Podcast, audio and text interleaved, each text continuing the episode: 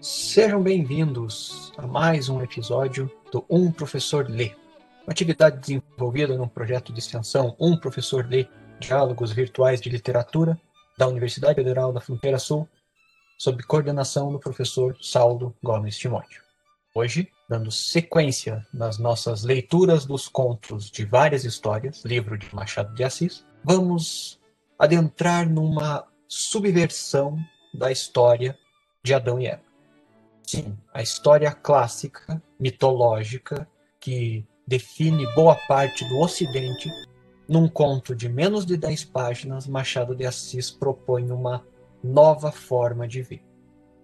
E se outros autores, como essa de Queiroz, como José Saramago, propõem uma leitura muito mais analítica, muito mais de mergulhos nas compreensões humanas das esferas míticas, Machado faz uma brincadeira, faz uma troça, que espero que tenham lido, justamente para que se possa compreender melhor o que vamos falar aqui. Caso não, sugere-se que se assista posteriormente para que não se entregue algumas das coisas que vamos falar aqui.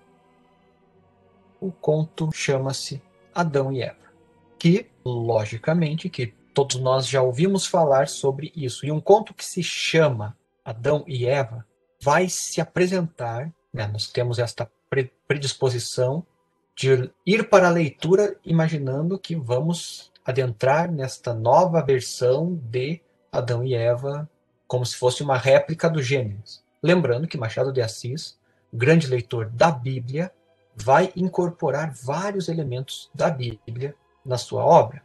Mas aqui tem uma pegadinha que eu acho um dos contos mais interessantes no ponto de vista de mostrar o valor da ficção ou o valor da literatura. Mais uma vez, o nosso enredo em 200 caracteres. Em uma reunião na casa de Dona Leonor, o juiz de fora, Veloso, conta o que realmente aconteceu na história da criação do mundo e da cena de Adão e Eva diante da árvore do bem e do mal.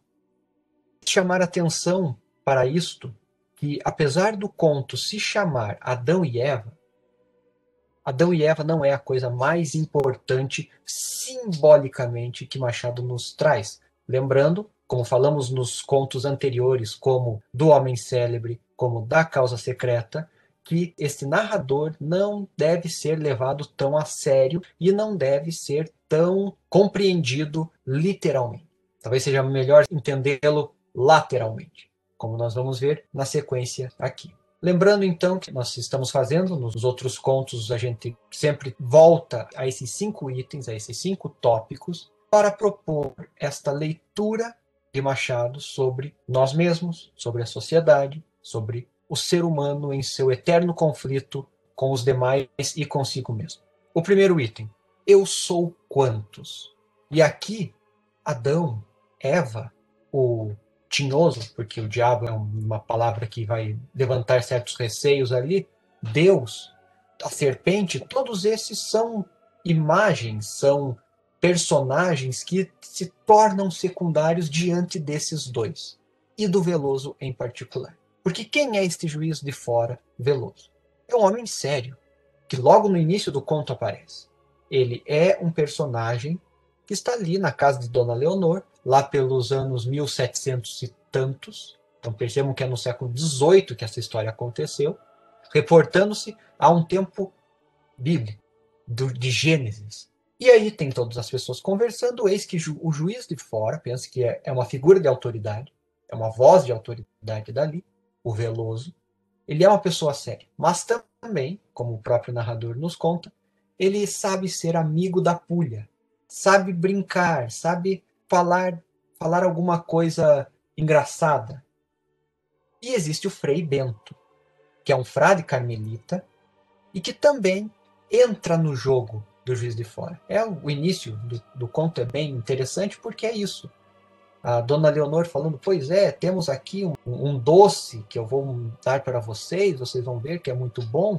E a partir daí que entram no assunto da curiosidade, se a curiosidade é masculina ou feminina, se começou tudo com Adão ou com Eva. as mulheres dizendo que começou com Adão, os homens dizendo que começou com Eva, e assim iam ficar, até que o juiz de fora fala: não, mas tem uma história, que não, não é a história que está presente aí na, na Bíblia, é uma história fora disso, que é o que aconteceu de verdade. E o Frei Bento, todos olham para ele e falam: meu Deus, ele está falando uma heresia. Frei Bento, o que você tem a dizer sobre isso?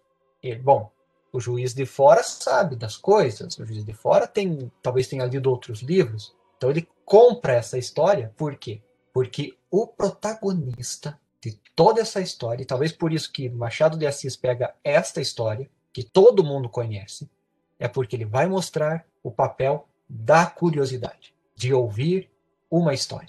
Porque aí está a questão. O que foi e o que eu penso que foi. No caso dessa história de Adão e Eva, é exatamente este item que cai como uma luva. Porque o que foi? Que história é essa de Adão e Eva? E o que eu penso que foi? Ninguém sabe exatamente o que foi. Como nasceu o mundo, como o mundo foi criado, como os seres humanos foram criados. Nós temos os relatos bíblicos, mitológicos, nós temos algumas questões científicas, mas a máscara dessa história, que é o protagonista, não é nem o Veloso, porque quem toma a frente de tudo isso é a própria história, o próprio contar. Que aqui, diante deste Adão e Eva às avessas, que logo capta a atenção de todo mundo, inclusive de nós leitores, é quando logo no início o juiz de fora Veloso diz: Olha, a primeira das coisas é que não foi Deus quem criou o mundo, foi o diabo. Nessa hora todos ficam nervosos, ficam como assim? Nossa, o que você está falando? Inclusive o Frei Bento topa a, a brincadeira que o, o, Veloso está propondo, mas né, também não vamos exagerar, não, não fale o diabo porque né, atrai. Aí ele, tudo bem, então vou corrigir. O Tinhoso, que é um belo nome também para gente falar para mais nomes do, do, do um lá, do, do coiso, do, do sem gracejos, do pé de pato, do canho, do dubá podem procurar no Grande Sertão Veredas, do João Guimarães Rosa, que inclusive no site de um professor Lê tem os podcasts do ano passado sobre o Grande Sertão Veredas, podem procurar aqui, vale a pena. Mas, enfim, Machado de Assis diz que o Tinhoso criou o mundo, e Deus que deixou dando conta de sempre ele sabia que ele ia fazer aquilo, foi só corrigindo ou atenuando. Então, o tinhoso criou tudo. Criou as trevas, aí Deus foi lá e criou a luz. Criou as águas todas revoltosas em tempestade, aí Deus foi lá e pôs um, a brisa marítima. Aí criou todos os bichos, e bichos muito maus, bichos muito raivosos, aí Deus foi lá e, pá, e vai fazendo tudo isso. Até que, isso eu vou falar um pouquinho depois, mais um exemplo, cria-se Adão e Eva, Adão e Eva tá ali. E Deus coloca Adão e Eva, que eram para ser pessoas bem malvadas, já que foram criadas pelo tinhoso, Deus coloca os dois, venham, olha aqui, vocês não são tão maus. Vem aqui no jardim do Éden, mostra o jardim do Éden, mostra que eles se tornam obedientes a Deus. Foram criados pelo diabo, mas se tornam obedientes a Deus. E coloca a árvore lá do, do bem e do mal. O tinhoso fica mordido, fica nervoso com isso tudo, e resolve tentá-los. Coloca a serpente, que inclusive a serpente quer porque quer morder os calcanhares de Eva, mas diz: não, não, você vai fazer eles ficarem na danação eterna, que é tão bom quanto morder os calcanhares. Então, vai lá, faz eles comerem aquela fruta. Aquela história de sempre, né? a serpente oferece, faz toda um, uma sedução, que daqui a pouco eu vou dizer, e Adão e Eva dizem: não, não queremos. E não querem e não comem. Eis a subversão que o Machado de Assis propõe. Adão e Eva se salvaram e foram para os céus, guiados por todos os anjos e por toda a eternidade, graças à obediência, que, para a serpente, é uma obediência estulta, é uma obediência boba, é uma obediência que não deveria existir, porque Adão e Eva preferiram isso, serem obedientes, cegos, ao invés de se tornarem pais da humanidade toda e de ter consigo toda a realeza, toda a poesia, toda a divindade que viria depois deles dois? Para o Veloso, sim. mas a gente já volta nisso. Por que fiz o que fiz? Qual é este grande questionamento que nós nos fazemos? Muito bem. Aqui existe, vamos colocar a figura da serpente, que é bem interessante, que inclusive o Machado de Assis usa essa expressão que o Tinhoso dá para a serpente, eu achei muito interessante, que chama de flor do mal. Quase um, um Baudelaire aqui aparecendo e se fazendo insinuar, talvez. Machado, leitor de Baudelaire, muito interessante seria. Enfim, tem muitos diálogos possíveis aí. Mas a serpente tenta seduzir a Eva pelas grandezas que dali viria. Eva, se você comer esta maçã, serás Cleópatra, serás Dido, serás Semíramis, quer dizer, será, será as grandes imperatrizes, será aquela que dominará sobre tudo. Serás Cornélia, que vai ser a mãe de grandes homens, grandes pessoas, grandes imperadores também, inteligentíssima, logicamente. Será Débora, olha a Bíblia aí de novo, subvertida, mas é a Débora é a única juíza presente ali na Bíblia, no livro dos juízes. Será Safo, que é grega, mas que é aqui uma das maiores poetas gregas da antiguidade. Inclusive, os sonetos, a, a métrica sáfica é uma das grandes contribuições dela para a literatura. Serás Maria de Nazaré. Olha aqui, aqui o Machado dá uma, uma balançada também, né? uma mexida. Que não está tão longe assim também, afinal de contas. A serpente, o que está dizendo para Eva? Se você comer esta fruta, você se prolongará, você vai ser, se projetar em todas essas mulheres, todas as mulheres grandiosas, inclusive aquela mesma que vai ser a mãe de Jesus, para talvez retirar os pecados que vocês mesmos estarão cometendo agora comendo essa, essa fruta. Então, vejam o caminho que a serpente faz, simbólico, para tentar convencer, seduzir a Eva dessas grandezas. Eva diz que não. E por dizer que não, ela e Adão resolvem, é, conseguem subir aos céus e viver eternamente na glória de Deus. O que é muito interessante, e aqui está um dos grandes pontos de por que, que o juiz de fora e o Frei, que entra no jogo, contam a história deste jeito. Porque é tudo invertido. Porque, ora essa, se, e aqui eu chamo, chamo especial atenção a isso, se Eva não tivesse comido o fruto, e Adão também, afinal de contas, não existiria nada. Porque a humanidade estaria ali com os dois e os dois teriam subido aos céus e tudo estaria resolvido. Mas porque o casal comeu o fruto, foi expulso, padeceu das dores do parto e teve que é, garantir o sustento com o suor do rosto e tal, mas vejam quantas outras coisas não vieram com isso. É isso que o juiz de fora inocula em nós leitores. Porque é isto. O que eu busco, já que sou incompleto? A grande busca, que é isso, talvez a grande mensagem dentro desse conto, é a curiosidade. É a curiosidade que começa e a curiosidade que vai prolongando-se ao longo de todo o conto em vários níveis. Que Adão e Eva não foram curiosos, tanto que não quiseram comer o fruto da árvore do bem e do mal, não tiveram esta curiosidade e por isso subiram aos céus. Mas, se tivessem comido, porque foram curiosos e queriam saber o que aconteceria, ia se prolongando, iam se resolvendo tudo, iam se diluindo ao longo de todas as gerações, até que chegariam nesta casa desta dona Leonor em 1700 e tantos, em que essa história seria contada. Em que todos esses que ali estão ouvindo, chega-se a esse ponto em que está ali a citação que fala: Chegamos ao sexto dia. E aqui peço que redobrem de atenção. Aí o narrador fala: não era preciso pedi-lo.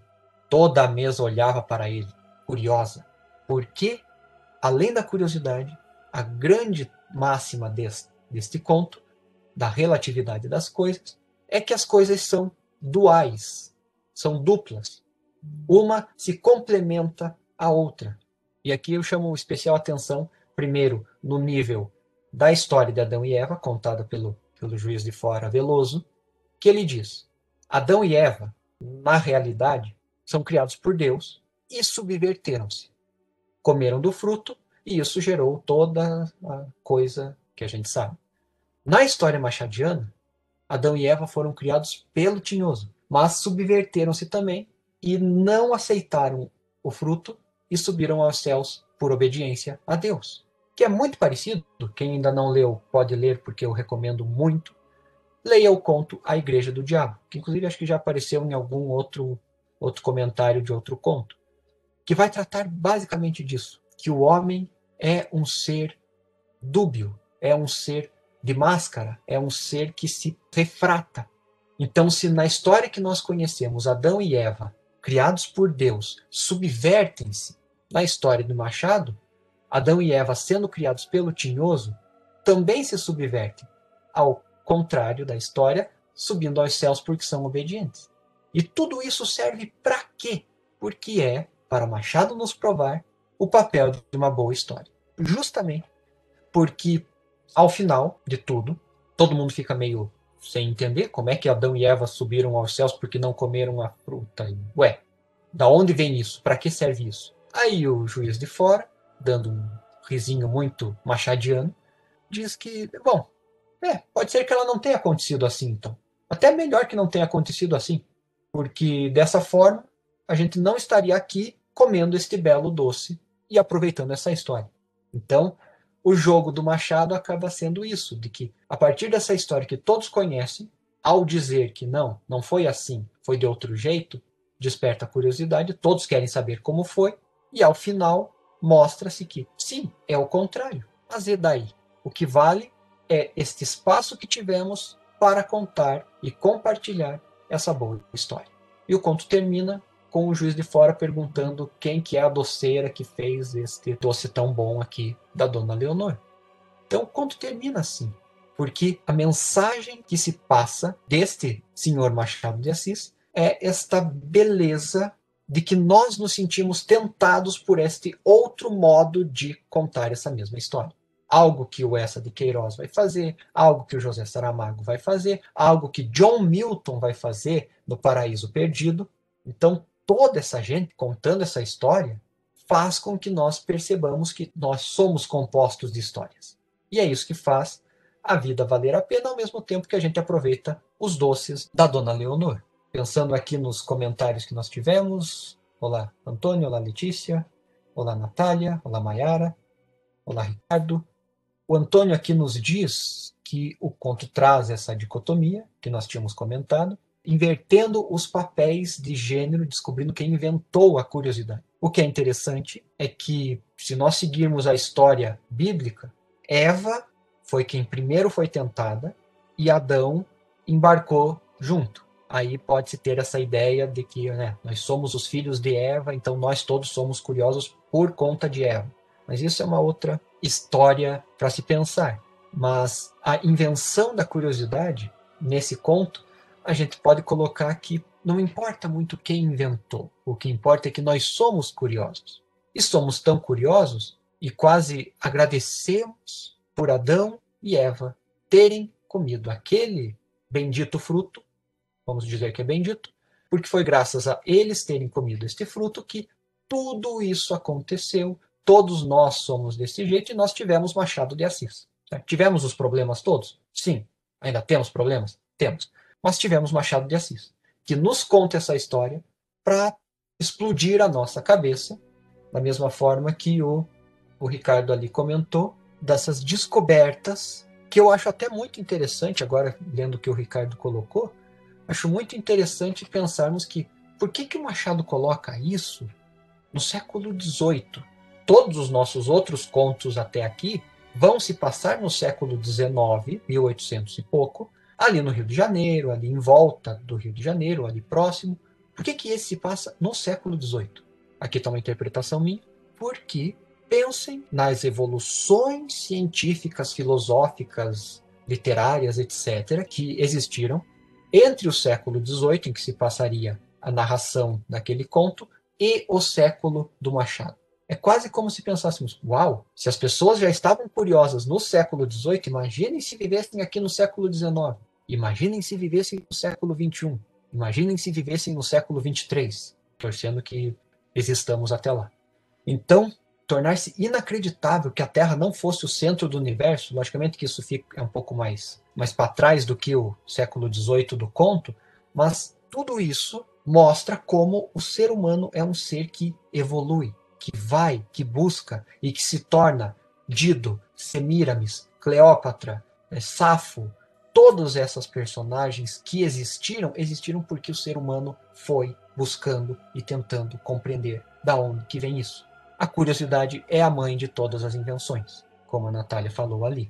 E a incredulidade dos espectadores da história do juiz de fora torna-se a nós, quase como se questionasse: mas por que não foi assim? Quem garante que não foi assim? Tudo foi uma piada do Veloso? Sim, mas quem disse que não foi assim?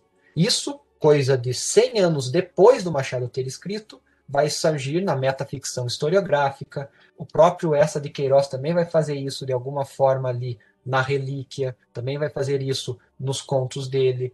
Então, todas essas possibilidades valem. Por quê? Porque tudo isso é um jogo, tudo isso é a ficção que se está colocando e que depois que ela termina, como uma boa história que é, que sirva de comentário, que sirva de reflexão, mas isso é uma história, como qualquer outra. Essa é a tônica deste conto que parece meio despretensioso e até um pouco deslocado dentro de, dessa sequência de contos que a gente veio lendo, mas que merece ser lido, justamente porque se propõe a essas subversões. Pessoal, seria isto sobre este nosso encontro, sobre esta nossa conversa. O Ricardo perguntou sobre o essa com a Bíblia. Se você ler a relíquia, você vai ver o Novo Testamento e a Paixão de Cristo recontadas sob a figura de um malandro. Livro fantástico de se ler. Seria isso então sobre hoje.